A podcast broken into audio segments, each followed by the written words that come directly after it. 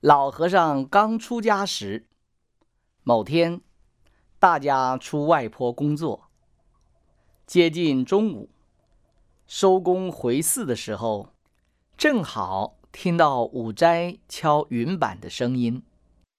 由于丛林人多，共种不易，平日省吃俭用，汤汤水水的，没有营养，又加上出坡卖力。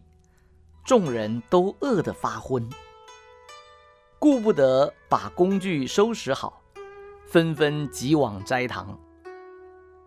老和尚也想赶往斋堂，然而却被转尘上人叫住了，叫他要把所有的工具归位。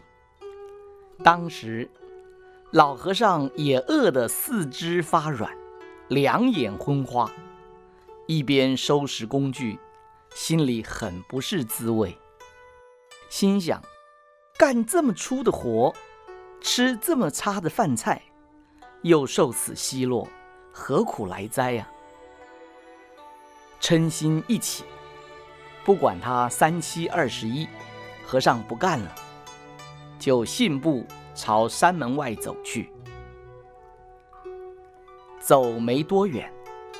又自己回过神来想：我不是绝志苦修，专为了生死而出家吗？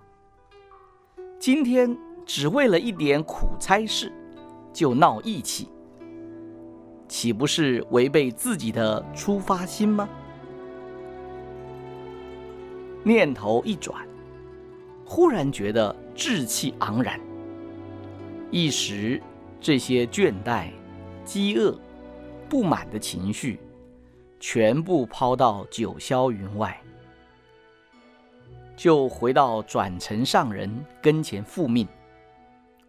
转公这才允许他随众入斋堂，并叮咛一句：“假人不爱假的，做人不爱做的，以后你都知。”